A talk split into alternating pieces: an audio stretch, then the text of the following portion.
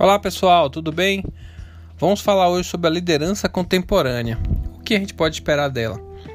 A falta de lideranças preparadas para atuar nas empresas é considerado um dos maiores desafios que as organizações enfrentam.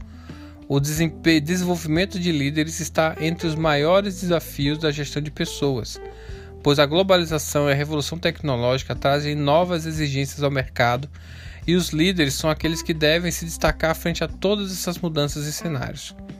Ser líder é muito mais que determinar o que fazer, é planejar, é alinhar a estratégia, divulgar, executar e principalmente mostrar como se faz. A liderança legítima é aquela assumida de fato, é aquela que, em que o líder atua junto com a equipe e com a geração da solução. Quando você perguntar qual a melhor forma de liderar uma equipe, seja do tamanho que for, seja em que lugar que seja, sejam com qualquer grupo de pessoas, sempre a liderança pelo exemplo é a que valida essa pergunta. O valor de liderar pelo exemplo, mostrando como fazer e fazendo junto, é imbatível na resolução de qualquer circunstância. A equipe não se sente perdida, mas direcionada e sabendo que tem responsabilidades e deveres e que precisa cumpri-los.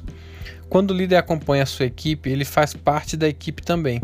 A segurança, a confiança e a organização que se faz real com a presença do líder e com a sua participação na execução é literalmente o exemplo.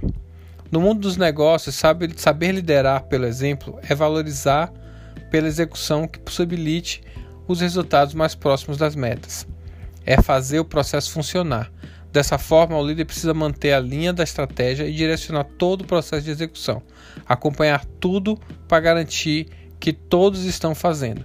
Não é apenas uma questão de mandar, mas de estar lá e saber o que significa o tempo todo.